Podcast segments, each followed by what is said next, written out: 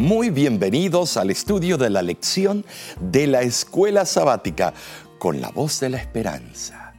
Estudiaremos la lección número 7 para el 15 de agosto y su título es Compartir la palabra.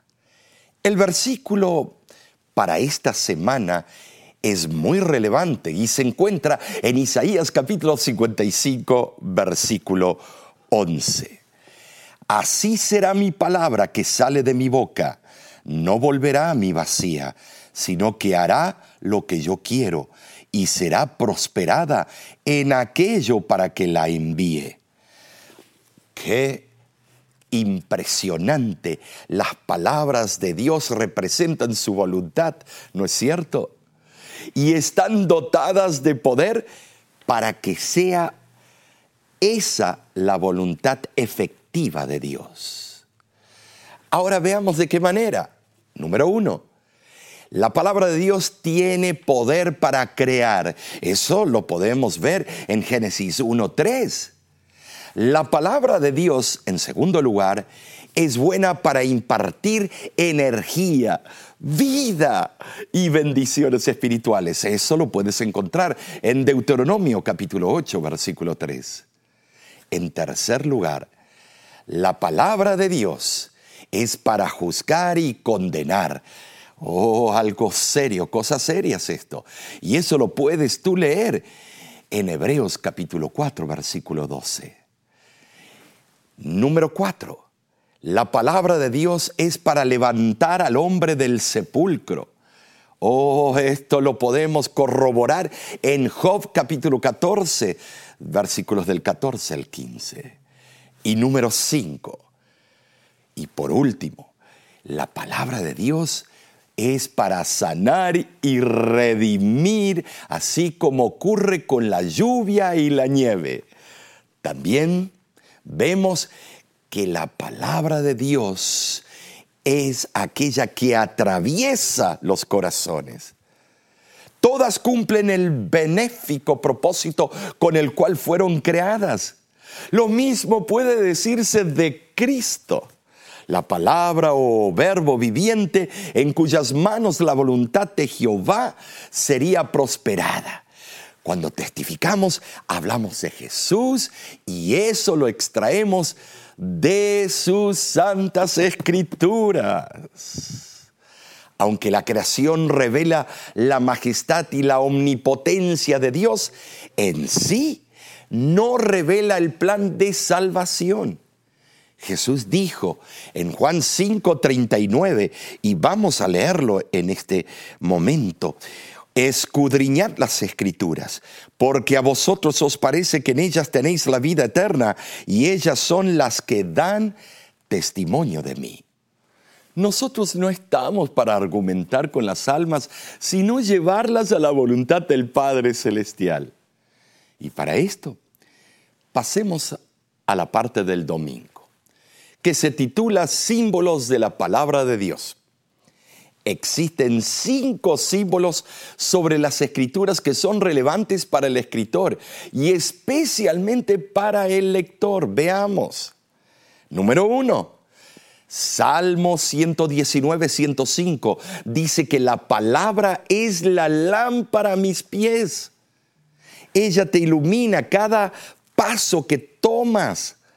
La palabra de Dios ilumina el camino para que los creyentes puedan caminar seguros en las tinieblas espirituales de este mundo, hermano.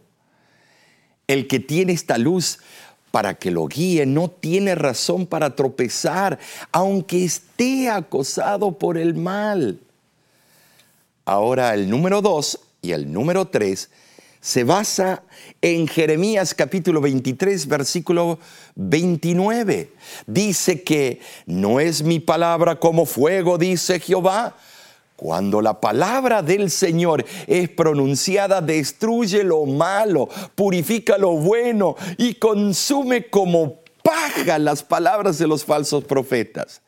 Luego el mismo versículo dice, y como martillo que quebranta la piedra, Recuérdate que la palabra de Dios va a triturar las asperezas aquello dañino, va a servir como un colador. Número cuatro, Lucas 8:11 dice que esta es pues la parábola, la semilla es la palabra de Dios. Amigo, eh, cuando tú tiras la semilla, o sea, la palabra de Dios, diseminas, eh, vienes y hablas por todas partes, partes y hablas y usas como libro de texto la palabra de Dios, esas semillitas tarde o temprano van a germinar. Número 5, Mateo 4:4 dice que él respondió y dijo, escrito está, no solo de pan vivirá el hombre, sino de toda palabra que sale de la boca de Dios. Amigo, no es de la boca de un famoso predicador, de un gran evangelista que todo el mundo lo admira. No es tampoco de un gran líder allá por Europa. No, señores, no es tampoco un gran demagogo como los que han salido en los diferentes países del mundo. Estos símbolos son las funciones de la palabra de Dios y su poder creador. Pasemos en este momento al lunes. El título es el poder creador de la palabra de Dios. En el libro de Hebreos, capítulo 1 y versículos 1 al 3 muestra que cuando Jesús vino a la tierra se despojó de su vestido y coronas reales. Prefirió devolver el cetro a las manos del Padre y bajar del trono del universo, dice el deseado de todas las gentes, página 14. Se presenta al Hijo como asociado con el Padre y como agente activo en la creación. Dios hizo los mundos por medio de Cristo pero no usó a Cristo como una herramienta, sino como un colaborador, porque los tres estuvieron presentes. Dios el Padre, el Hijo y el Espíritu Santo en el principio. Estimados, ellos no tienen principio, pero hubo un principio para la materia que tú y yo estamos sujetos a la materia, al tiempo y al espacio. Aquí se presenta una división de las actividades de la deidad. Él, yo te voy a decir, él quería que el redentor del hombre fuese el creador. ¿Y por qué el creador? Y bueno, para que el mismo creador, si algo aconteciera, porque la rebelión ya había comenzado en el cielo, el mismo creador en el plan magistral que fue creado allá en el cielo, hubiese alguien que pudiera redimir la creación, hacer al hombre una nueva criatura. Cuando consideramos la magnitud de la creación de Dios, los innumerables millones de mundos que circundan el trono de la deidad, no solo yo digo, obtenemos un concepto más amplio de Dios, sino que somos inducidos a decir con el salmista, como lo dice en Salmos capítulo 8, versículo 4, y esto es hermoso en gran manera. Digo, ¿qué es el hombre para que tengas de él memoria y el Hijo del hombre para que lo visites? oh, esto es tremendo. El verbo griego es eimi, ser o estar. Nunca puede traducirse llegar a ser o convertirse en. Esto se nota en Juan capítulo 1, versículo 1, cuando dice, en el principio era el verbo. En el principio Cristo no apareció ni vino a la existencia, ya era. El Padre y el Hijo son inseparables. Me habéis visto a mí, habéis visto al Padre. Cristo contestó a los discípulos. El Hijo revela al Padre, es el reflejo del Padre. Cuando miramos el sol, no vemos el sol sino sus rayos. Tampoco vemos al Padre sino al Hijo, pues el Padre es invisible para nosotros. Menos mal, porque si no todos pereceríamos. El Padre dice claramente, habita en luz inaccesible, a quien ninguno de los hombres ha visto ni puede ver, pero no dice ni verá porque cuando seamos glorificados en el futuro, vamos a tener la oportunidad de ver el trono de Dios y Cristo sentado a su diestra. Esto lo encontramos en 1 de Timoteo capítulo 6, versículo 16. La palabra de Dios es una palabra viva y encarnada por medio de nuestro Salvador. Gloria a Dios en las alturas por eso. La cruz del Calvario, estimados, está vacía porque Cristo resucitó al tercer día. Pero esa cruz es en memoria del de quién la ocupó, pero ya no la ocupa. Cristo venció la muerte, Cristo venció el pecado y tú también lo puedes hacer tomando tu cruz y siguiéndolo al Salvador. A medida que nosotros comprendamos eh, las promesas encontradas en las Sagradas Escrituras, nuestra vida cambiará para el bien.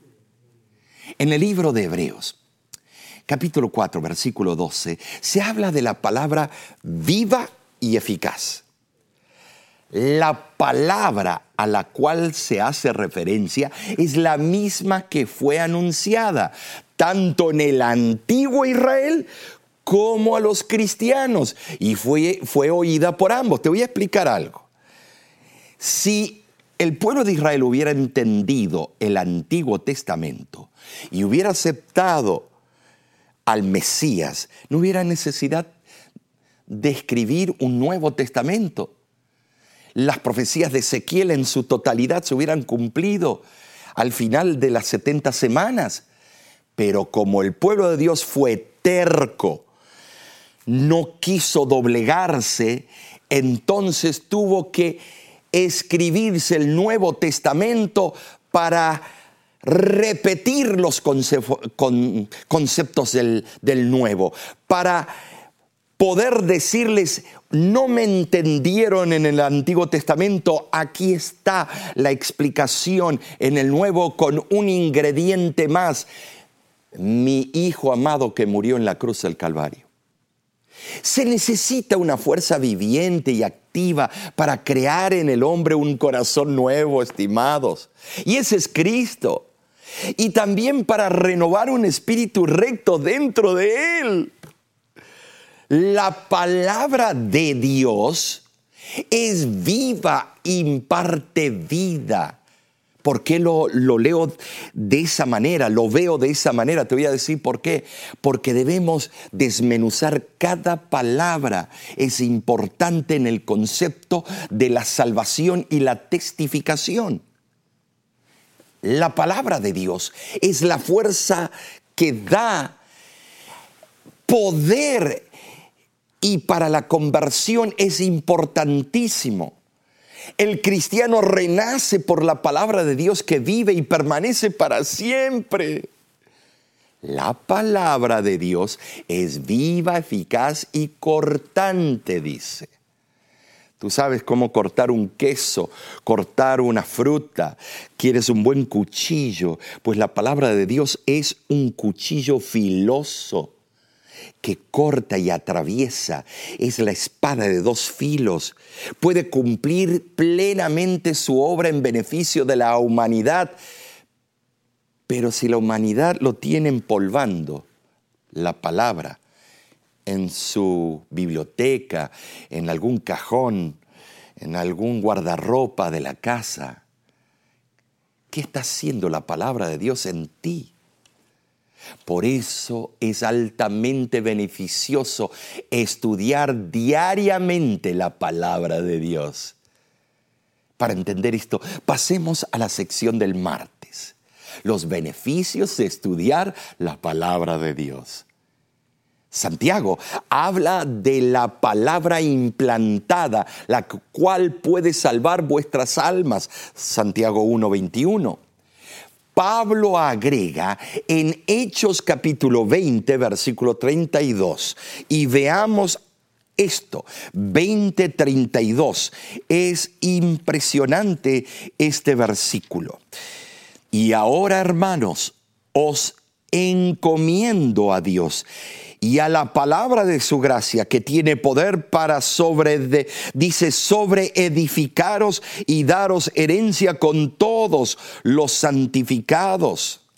La sierva del Señor añade que es una ley de la naturaleza intelectual y de la espiritual que llegamos a ser transformados por medio de la contemplación. La mente se adapta gradualmente a los temas en que se ocupa. Se llega a asimilar lo que se acostumbra a amar y reverenciar. Conflicto de los siglos, página 611. Además, el estudiar la Biblia trae otros beneficios, como lo explica segunda de Timoteo capítulo 3, versículo 14 al 17. Vemos en esos versículos que la que las enseñanzas del Evangelio no solo convencen de culpa, eh, sí, digo de culpabilidad a la mente, sino que reconfortan el corazón, el intelecto, eh, el amor. Las experiencias personales apoyan la validez de los principios evangélicos y aumentan la confianza para enfrentar el futuro. Solo las escrituras proporcionan la vida y el fundamento inmutable para la convicción y la seguridad. Tú sabes, los padres judíos, fieles a su cometido, comenzaban a enseñar a sus hijos las verdades del Antiguo Testamento a la edad, eh, algunos dicen, de cuatro a cinco años. El propósito esencial de la Biblia no es únicamente registrar historia, ni siquiera describir la naturaleza de Dios. La Biblia fue escrita para mostrar a los hombres cómo pueden ser salvados de sus pecados. Solo la Biblia revela cómo los hombres pueden romper las ataduras de los hábitos pecaminosos y encontrar el perdón de Dios.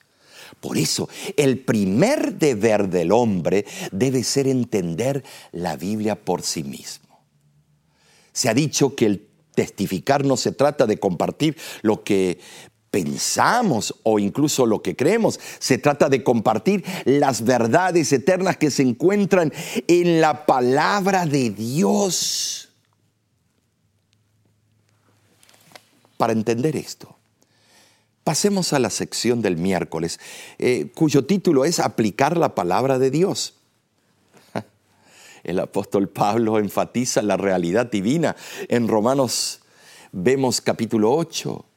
Él dice, el que no escatimó ni a su propio Hijo, sino que lo entregó por todos nosotros, ¿cómo no nos dará también con Él todas las cosas? El Señor nos ha dado todo lo que necesitamos para aplicar su palabra en nuestras vidas. Él es un Salvador tierno y amante. Es un Salvador amable. Cualidades que tú y yo debemos tener. El Maestro siempre está preocupado por nosotros. Fíjate si hay otro ser humano, ah, bueno, tal vez tu mamá, tu papá, eh, tu esposa. Pero si sales de ese núcleo, ¿quién más se preocupa por ti? El único que se preocupa todas las 24 horas del día es Cristo. Lo único que resta es que nosotros ejerzamos fe en Él. Tenemos que confiar porque Él cumple lo que promete y no a medias. Porque yo hago promesas y le pueden preguntar a mis hijos. Y he hecho promesas a otras personas y después no las pude cumplir. Fueron promesas a medias y no fue hecho a propósito, sino que no se dieron las cosas y uno queda mal. En cambio, Dios prometió que su Hijo iba a venir a salvar la raza humana y vino cuando las profecías decían. Y Dios promete que Él regresa de vuelta, el Hijo por segunda vez, y Él cumplirá lo que prometió.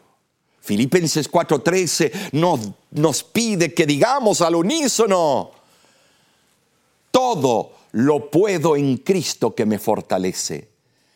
Pablo reconocía a Cristo como la fuente de todo su poder, por lo tanto no hay aquí vestigio alguno de, de soberbia, jactancia, espíritu de jirafa. Todo lo que se necesitaba o que necesitaba hacerse podía ser hecho mediante la fuerza que Cristo nos da todos los días de nuestra vida. Cuando se siguen fielmente las órdenes divinas, el Señor se hace responsable del éxito de la obra que el cristiano haya emprendido. ¿Sabes por qué a veces no tienes éxito y yo no tengo éxito? Es porque no hemos permitido que Cristo esté a la delantera, que Cristo guíe la obra. En Cristo hay fortaleza para cumplir el deber, poder para resistir la tentación, fortaleza para soportar la aflicción, paciencia para sufrir sin quejarse. En Él hay gracia para el crecimiento diario, valor para librar muchas batallas, energía para rendir un servicio consagrado. Dios suplirá plenamente toda necesidad que el cristiano pueda tener. Y quiero darles aquí, les voy a dar tres ejemplos. Y veamos. El primero, Elías fue alimentado por cuervos en el exilio. Primera de Reyes, capítulo 17, versículo 6. Los cuervos, ese cerebrito que tienen ahí adentro, estos pájaros, pero son tan inteligentes. Y Dios le ordenaba vayan, que ustedes van y, rastrean por todas partes y agarran comida y agarran esto y agarran lo otro. Vayan ustedes y tomen pan y traigan a mí, a mi profeta. Número dos, la vida de los tres jóvenes hebreos fue salvada en el terrible El rey Nabucodonosor dijo, no eran tres los que lanzamos dentro del horno, porque ahora veo cuatro, y el que veo eh, parece ser el hijo de los dioses. La palabra usada en el arameo alehim es Dios en plural el Hijo, porque usó ese título real del Mesías. Estimados, yo no sé por qué, pero creo que después de todo su orgullo, veremos una sorpresa en el rey Nabucodonosor en el día final.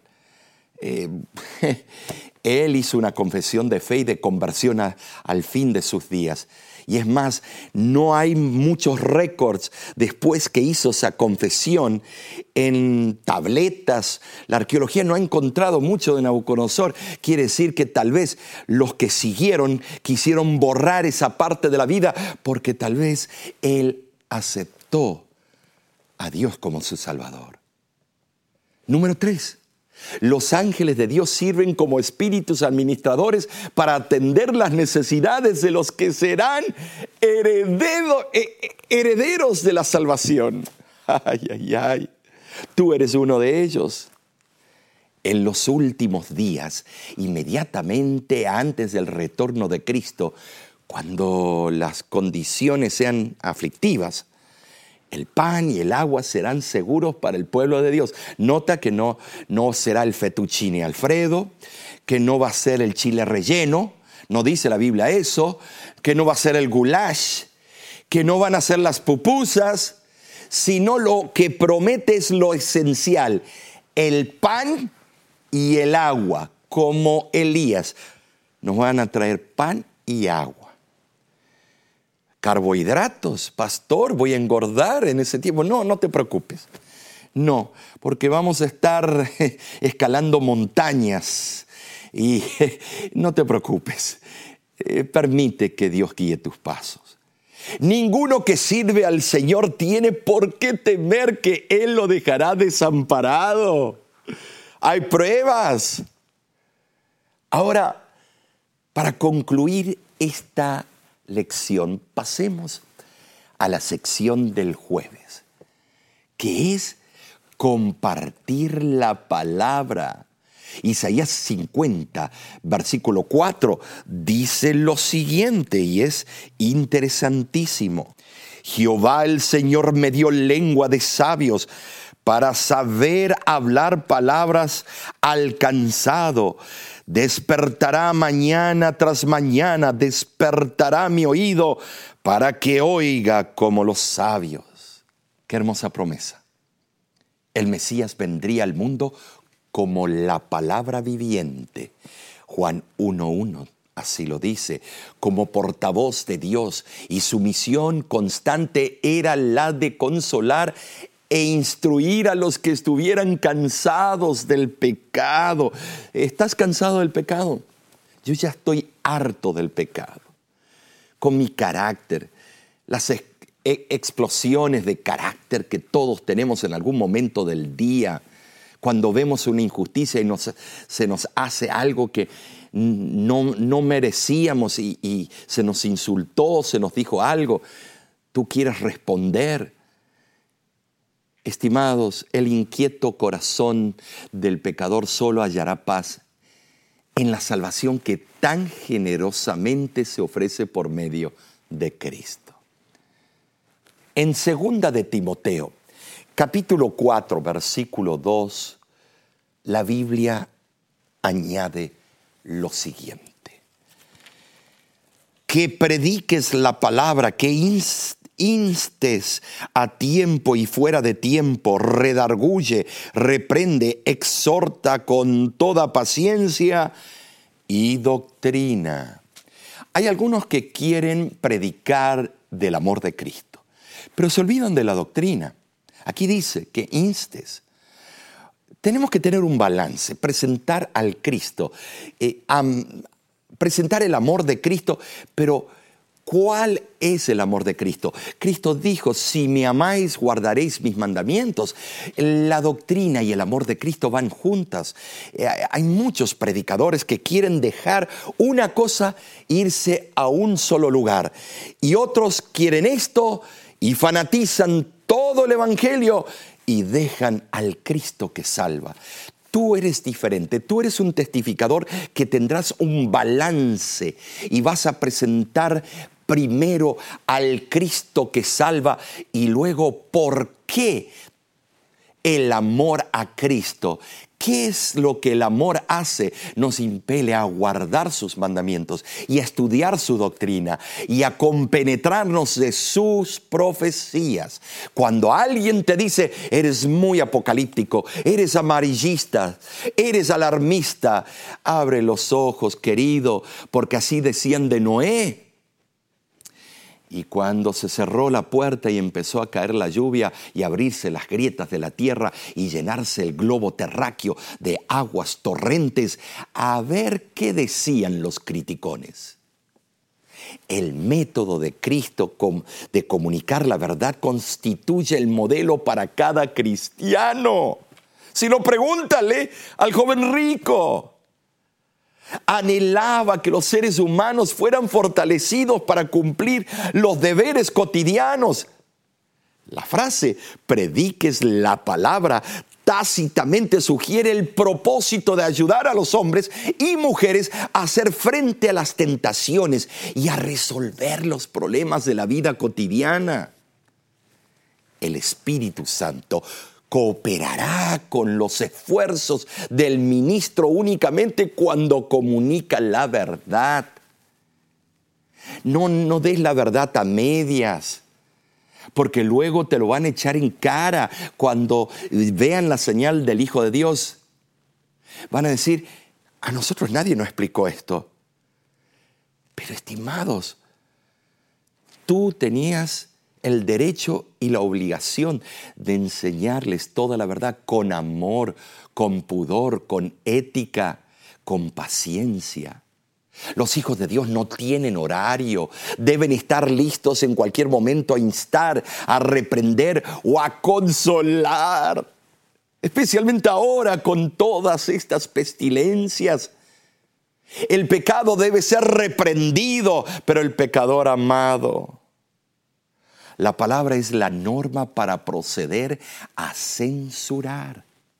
La palabra de Dios es la única que puede animar debidamente a los corazones desfallecientes y los pies cansados. Cada fase de la misión del ministro, o sea, eh, reprender, reprochar, exhortar, debe estar revestida con la gracia de la paciencia y la compasión. La condenación severa y fría nunca trae a los pecadores a Cristo. Eh, me acuerdo eh, cuando estábamos visitando a alguien y esta persona empezó a hablar del puerquito y de que cómo le gusta el tocino y bien crocante. Y el hermano que estaba a mi lado lo empieza a reprender. ¿Cómo usted va a seguir comiendo esas cosas cochinas? Usted tiene su cuerpo que es templo del Espíritu Santo y usted es un basurero. ¿Estaba en lo correcto lo que estaba diciendo? Sí, pero completamente equivocado como lo estaba haciendo. Hoy el Señor te dice, podrías haberle dicho de esta manera, hermano, qué bueno, ojalá que goce su comida. ¿Qué le parece si hoy estudiamos y vemos el plan de Dios para tener un cuerpo sano y feliz. Empecemos eh, con Génesis 1.29, la dieta original de Dios.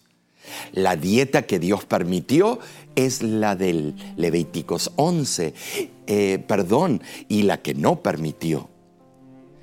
Y veamos aquí, entonces te pones a leerlo y deja que la palabra entre en la mente del individuo y el individuo va a decir, uh, pero yo a mí me gusta el tocino. Y la Biblia dice esto. Y estos hombres no me han criticado ni se burlaron de mí, solamente me leyeron la palabra y tuvo efecto.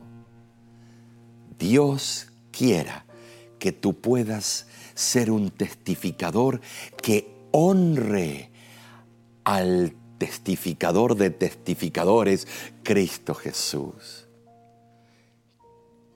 de nuestra parte.